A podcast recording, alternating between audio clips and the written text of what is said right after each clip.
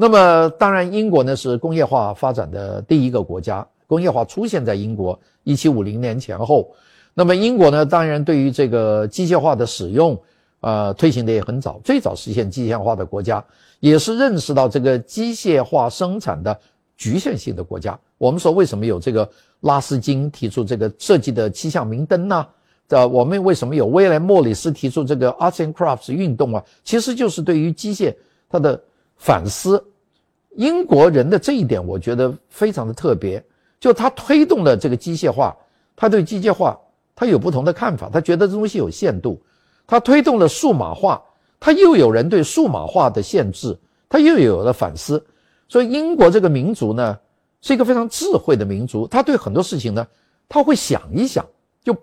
我们说有些民族呢，哎呀，工业化来，全部工业化，所有什么都不管，最后把所有的城市、所有的产品做得一模一样，就做成这样，也不计后果。英国呢，走三步退两步。走三步退两步，老在反思，所以呢，他在设计上他能够走出一个比较平衡的方向。这样的民族在世界上不是太多的。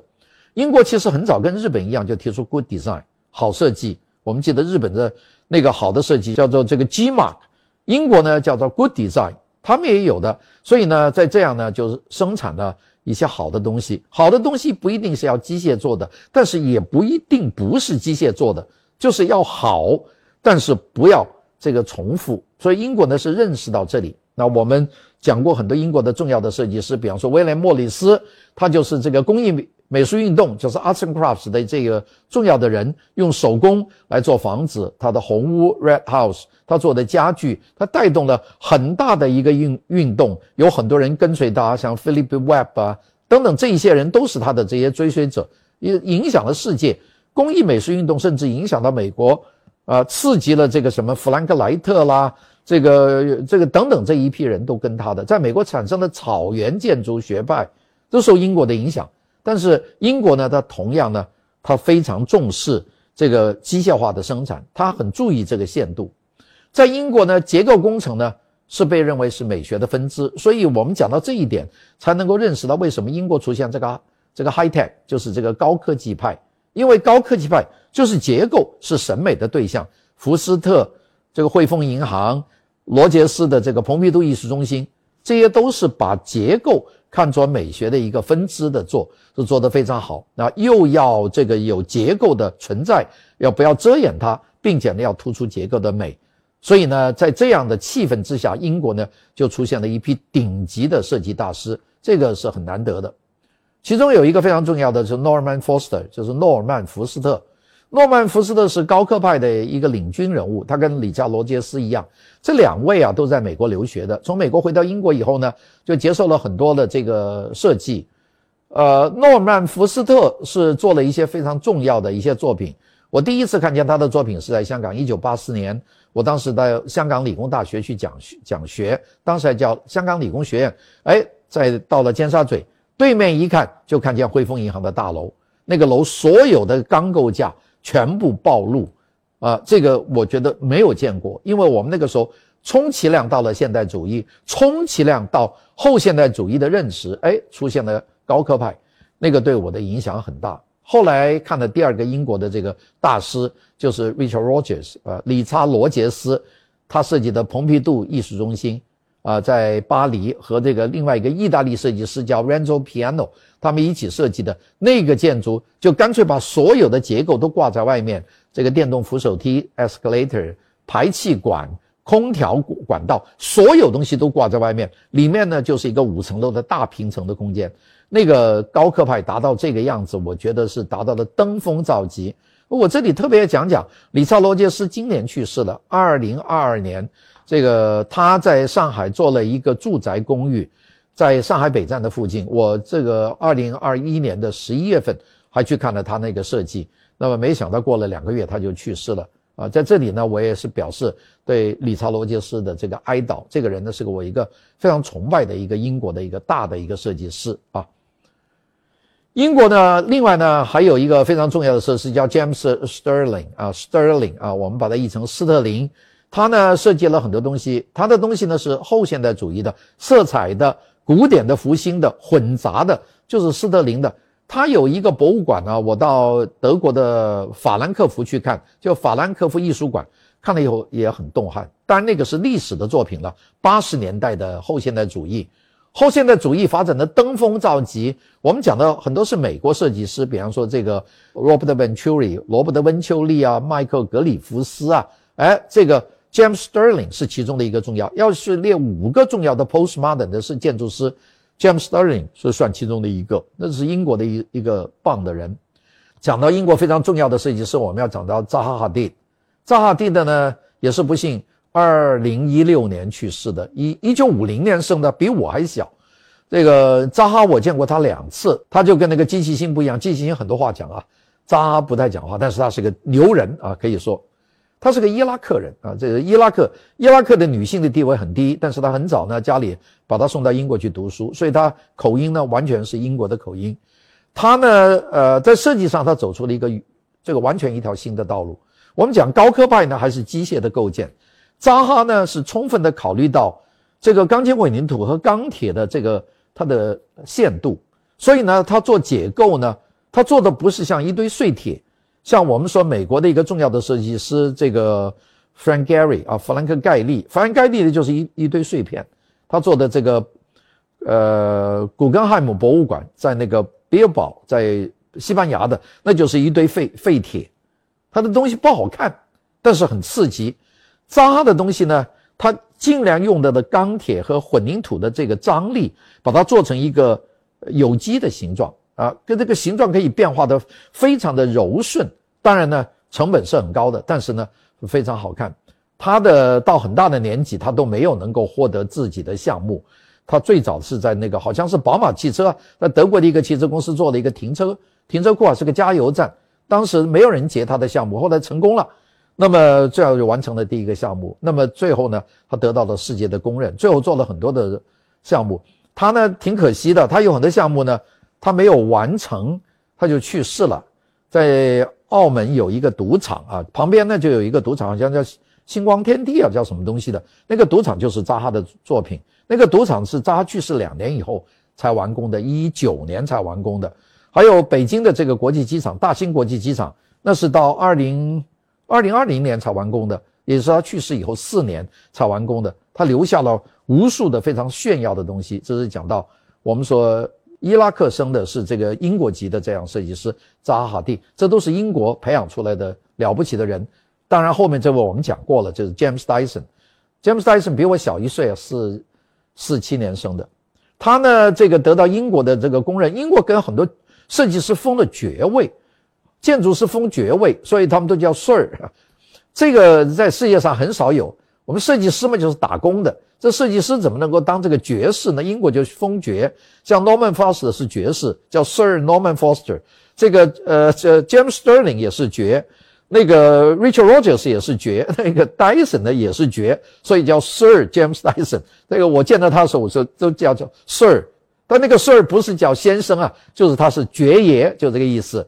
那么这戴森呢，到皇宫里面给英国女皇去展示他的吸尘器。你看英国女皇站在那里，穿件猩红色的衣服站在旁边，多开心的样子啊！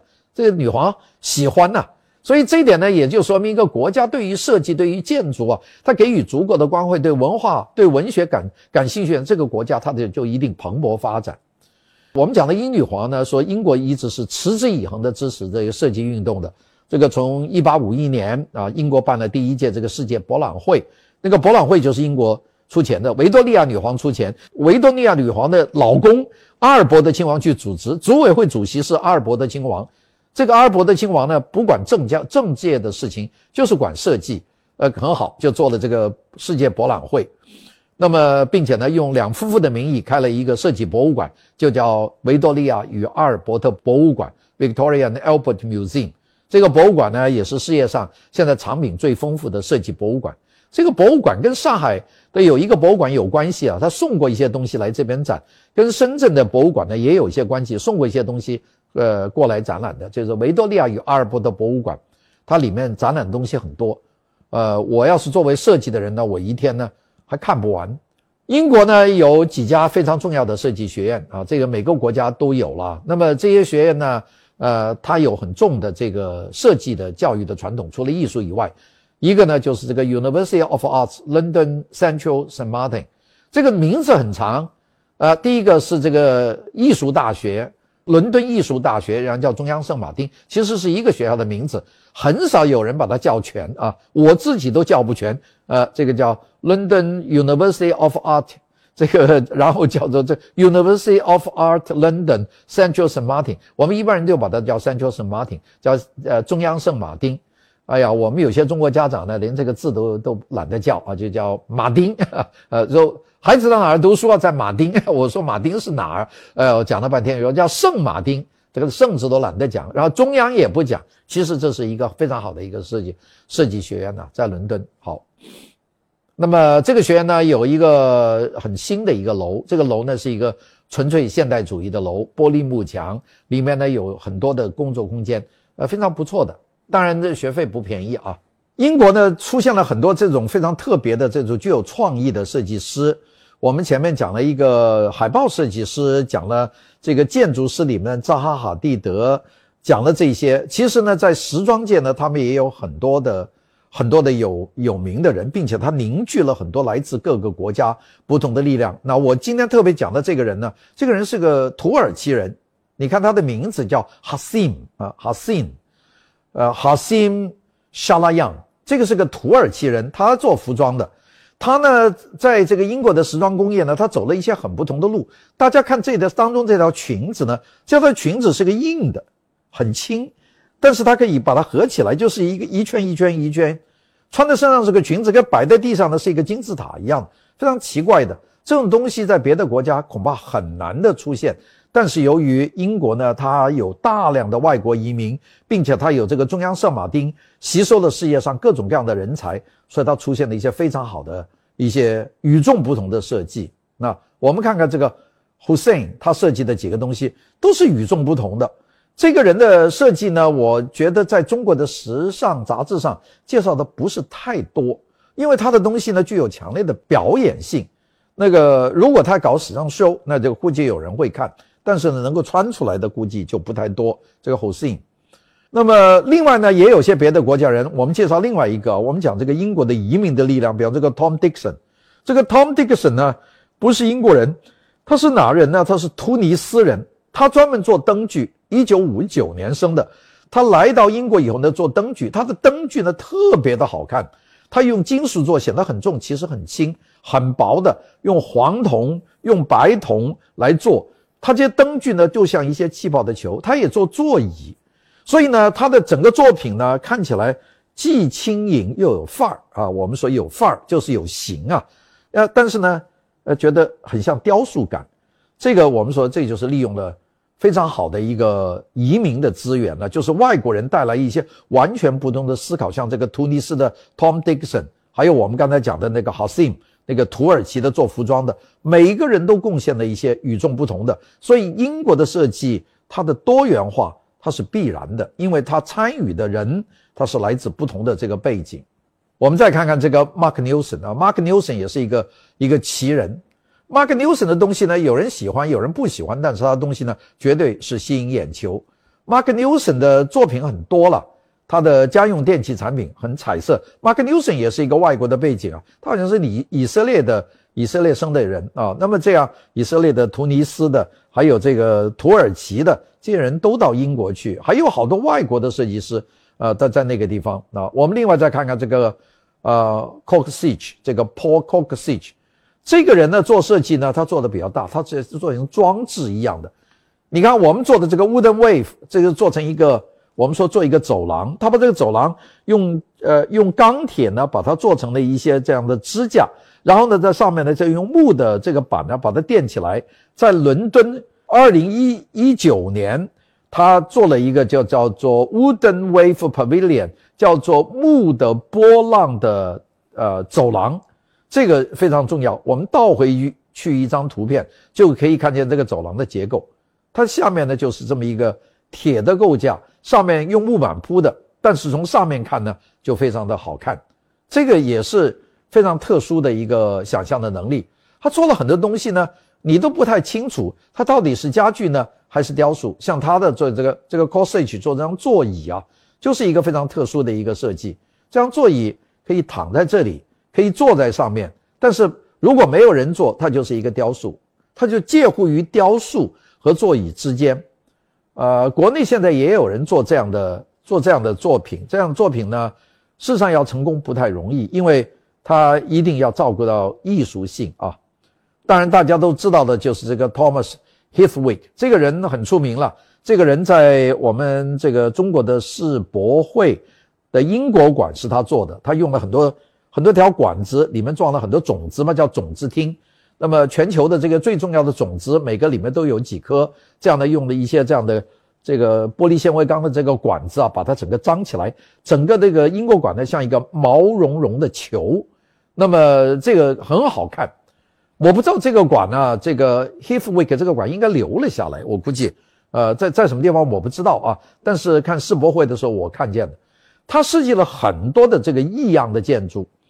那个我们看看这个建筑，这个建筑呢是好像很多走廊，整个来看呢像一个结构，但事实上呢里面也有房间，也有走廊，很很通气。在里面看外面，外面看里面，都觉得很好看，高高低低，高高低低，一个连续的，是一个最好的一个观景的一个平台。它由于它这个设计能力啊，所以搞到最后，美国那个九幺幺的那个遗址那个地方都请他做一个楼，在那个地方呢可以看周边的这个形象，它具有非常好的和周边发生关系的这种能力。这这些都是一些超人式的设计师。这个人呢，希奇维克年纪还轻啊，他七零年生的，他的未来呢无可限量，我们可以期待他会有非常多的好的作品出世。并且呢，我们大家呢都会呃非常有记忆。他的东西我看过，我基本上都记得。就他的东西做的呃非常的好看。他做了一个这样的公园，这个公园呢是是一个观景平台。他做法与众不同，他用很多桩打在这个河边，用河边把它挑起来，上面呢做成一个自然的一个坡地。所以呢，下面看呢就是一些一个个柱子竖起来的高台，在上面看呢，呃，也走在里面呢，就像一个自然的一个山丘。他就把这个两者合起来，这也是这个 h i s w i c k 所做的一个非常好的东西。这个作品呢非常出名啊，这个 h i s w i c k 所做的，他做了一个这样的高层的公寓，用这个木板呢一层层的把它包起来，远看呢像个玉米一样，就是一圈圈的木木木圈，木圈当中有缝，缝就是窗户。所以看起来呢，就不是玻璃，也不是混凝土，而是木头的这个建筑，这个感觉非常好。加上呢，阳光照在上面呢，也不会有那种刺眼的这个反光和辐射的光线。这个呢，我觉得很有可能会引发事业上对于高层建筑的另外的一个思考啊。这个是 h i f f w a y。所以我们说英国的设计呢，的确有很多高人。呃，讲到设计呢，我们就要讲到这个 Jasper Morrison。为什么呢？因为 Jasper Morrison 有一本书，呃，不是他的书，有一本介绍英国设计的书，封面呢就用用了这个 Jasper Morrison 的这把椅子。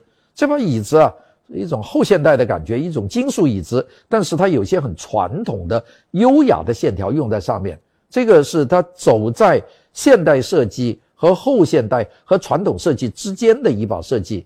这个年纪比较大了，五九年生的。但在英国呢，还是一个非常重要的一个设计师，这个叫 Morrison。他呢很幸运，他当时还没有在学校毕业呢，就被很多这个制造商看中了。我们很多学生啊，就毕业以后三五年也没有找到呃做自己的设计的这个机会。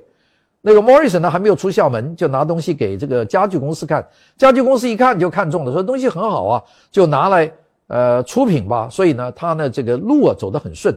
那右边的这把椅子，那就是 Morrison 还没有走出校门的时候就已经呃生产的椅子啊。这把椅子很简单，后面只有一条这个支撑的这个背，那个非常非常舒适的一把椅子啊。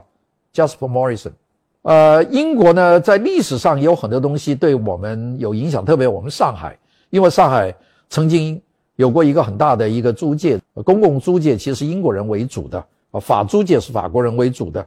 那么外滩这一块都是原来的英美租界，所以英国人带来的东西很多。那么其中这个收音机呢，在上海呢，很多人有，这是 Art Deco。英国的 Art Deco 在上海留下了非常沉重的这个影响。那么到上海呢，甚至包括很多上海人的这个，呃，这个生活习惯呐、穿着打扮呐、言谈呐，我们叫做这个小克拉嘛，这个我们叫呃克拉嘛，就是 cla classic 啊，就是那个老克拉、小克拉，其实受英国影响就比较大。那么其中包括的就是有英国式的音乐、英国式的这个产品。刚才我们看的这个收音机呢，就是一九三零年的一一个英国收音机，这个类型的影响，这个影响很大啊。这个是我们讲到，呃，英国对海外的这个影响，其实跟它的殖民时期是有关系的。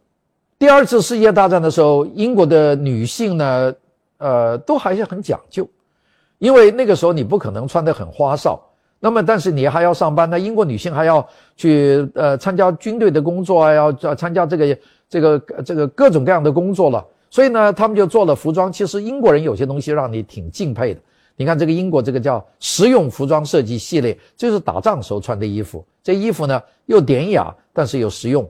跑防空洞也跑得起来，这个上班坐在那里面呢，你也不会觉得它很多余，它能够把握得很好，不像我们说，哎呀，我们跑防空洞得换件衣服，他穿这个就可以跑防空洞，这个并且呢，他要走实用家具、实用服装，这就是当时英国的实用家家具，它是介乎于传统和现代家具之间的。第二次世界大战以后，我们讲的英国的这个重振。英国呢就开始去推动自己的产品设计，这样就产生了很多英国式的这个东西。英国在这个设计过程里面呢，英国呢是有一个啊一个很重要的叫 “Britain can make it”，它有一句口号，就是英国人能够做得到。所谓英国人能做得到的，就是我们英国人呢要做出自己，我们不能靠美国人，因为当时美国靠马歇尔计划去援助英国，援助整个欧洲。那英国人说。啊，Britain can make it，他就提出这个口号，英国人自己做得到。一九四六年呢，就提出了这么一个这么一个口号。那么在这样做呢，这英国呢就一直就往前推。所以在战后的年代，五十年代、六十年代，英国呢就已经做出了一大批自己的东西，无论是家具呀、陶瓷啊、玻璃器皿啊这种呃厨具啊，还是呃餐具啊、清洁用品啊，英国都慢慢走出一条自己的。一条道路。那么最早在战后出现的英国就是这把椅子，这把椅子，呃，非常的简朴，因为用用的料很少啊。一九五一年，这个叫 Antelope Chair，Antelope Chair 呢其实就是用用材料少嘛，钢管都不是，就是钢条，但是把它弯了一下，做了一个靠背，加上一个软垫，那看起来呢也很轻巧。当然最出名是这把 BA 椅子啊。这个 B A 椅子是战后英国的象征了，很结实，很很耐用，并且呢，也就符很符合英国的这个实用的可以应用的这样的作品。这就是这把东西。这个设计呢，叫叫 Ernest Rice，这个莱斯啊，他就设计了这个 B A 椅子。我们刚才 Antelope 椅子，还有 B A 椅子，呃，这两把椅子都是让他出名的啊。我们就讲到了这个设计师。到五十年代的下半期呢，英国呢就走进了消费时代。它走进消费时代是比较早，跟美国差不多同期啊。呃，推出了很多家庭用品啊、家具用品啊。我们就看到这张照片，就说明那个时候的英国当时推出了这个非常耐用的小车，叫莫里斯啊。英国人把它叫小莫里斯。这有点像意大利的这个菲亚特五百，或者像德国的大众的甲壳虫，是类于同一级的车，叫小莫里斯。特别的保守啊，他的样子，这跟英国人的这个主流其实差不多，就老老实实做这个比较保守的东西。那么英国呢，在这个战后呢，办了一个非常重要的展览，叫 The Festival of Britain，这英国啊不列颠大展，在不列颠节过这个节呢，就展览英国自己的东西。那这就是不列颠节的这个它的展区，前面看的就是它的那个展览做的建筑，一个大的圆顶的一个棚。这个叫不列颠节，那么不列颠节它的挺挺大的，在泰晤士河旁边，我们看见它占地很大，在这里呢展出了很多东西。我呢找到了一张不列颠节的这张这张海报，那张海报呢是四个张出去的，里面的这一圈呢就代表英国的这个现代的生活方式。这是英国呢是说 Britain can make it，就是这个口号的一个具体的呼应，就是英国能够做到。英国呢，这个有很多的这个说法啊，说到英国呢是一种这个有一个我们叫做呃叫 British Art School System，就是英国学院派。这个英国学院派，它的艺术的教育里面，它有一股它的骨子里的那种保守性。那大家就认为呢，英国这个学院派跟法国学院派一样。不过我在这里要跟大家说，法国学院派呢还更加保守一点，英国学院派呢其实它的兼容精神呢是更强，所以呢才出现了英国有诸多的不同的人从外国到英国学习，就能够变得与众不同。像扎哈·哈蒂德，他在英国的这个 AA 啊，这个 AA 是叫做 Architecture Association。在英国的建筑协会，在那里读书的，他读出来以后，他就变成这么一个很特殊的一个设计师。这就说明英国的学院派和法国的学院派呢是非常的不同的。那我们前面讲过，维维安这个威斯特伍特，那么除此以外，英国还有几个非常重要的时装的设计师，这都是在英国学院派出来的。但是他们出来呢，出现了非常多的不同的人。我们下面可以看看这些，呃，英国的这个。多姿多彩的这些设计师吧，所以我们把英国的学院派把它叫做一个口号，说都是这样的，由学院派出来的，其实并不太一样。我们前面讲的这维欧安威斯伍特，我们就讲到他带动了朋克运动。其实朋克运动呢，是导致了英国的两波的发展，一个是七十年代的 punk，这个我们才前面讲过了。另外呢，就九十年代它出现了一个运动叫 Cool Britannia，就是这个非常酷的这个不列颠，这个是一种文化。这两个文化当中隔了十年，就是七十年代朋克，这个九十年代就 Cool Britannia 这两者。那么六十年代的朋克文化呢，是就在朋克以前，六十年代就是嬉皮士了。嬉皮士当时他们叫 Swing London，就是摇曳的时代。好，所以我们排一个表：Swing London 一六十年代，七十年代 Punk，然后八十年代是雅皮，九十年代是 Cool Britannia。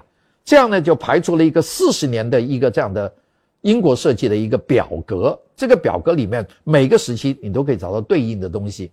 我们今天用很快的时间把英国的这个现代和当代的设计讲了一下。我最后讲了一下英国的四个重要的发展的时期，也就是六十年代的 Swing Age 或者是摇曳年代，那个其实就是嬉皮士运动，呃，波普文化。英国是一个起源的国家。第二个讲到这个七十年代朋克，这个跟那个维维安威斯的伍特有关系。然后我们讲到了八十年代雅皮啊，雅皮，我们这个在讲美国时候讲到了雅皮。到了九十年代，我们叫 Cool Britannia，就是很酷的这个不列颠。这几波的发展，这其实沿涵过了这个差不多四十年的时间。那么一直到零零年，零零年以后 是这个数码的时代，英国呢？也继续在探索自己的道路。我们讲英国呢，其实有一个非常大的一个目的，就是要讲一个国家在发展现代设计的时候，它怎么能够把自己民族的文化和民族的气概融到里面去。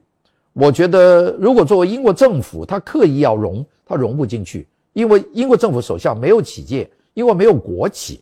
所以英国呢，一方面是通过政府的支持，由政府设立的这个好的设计的大奖，举办不列颠节，搞这些活动来刺激；第二个呢，就英国呢是给那些重要的设计师给他们鼓励，比方说给他们封爵啊，给他们颁奖啊，并且呢给他一个非常自由广阔的创作的空间。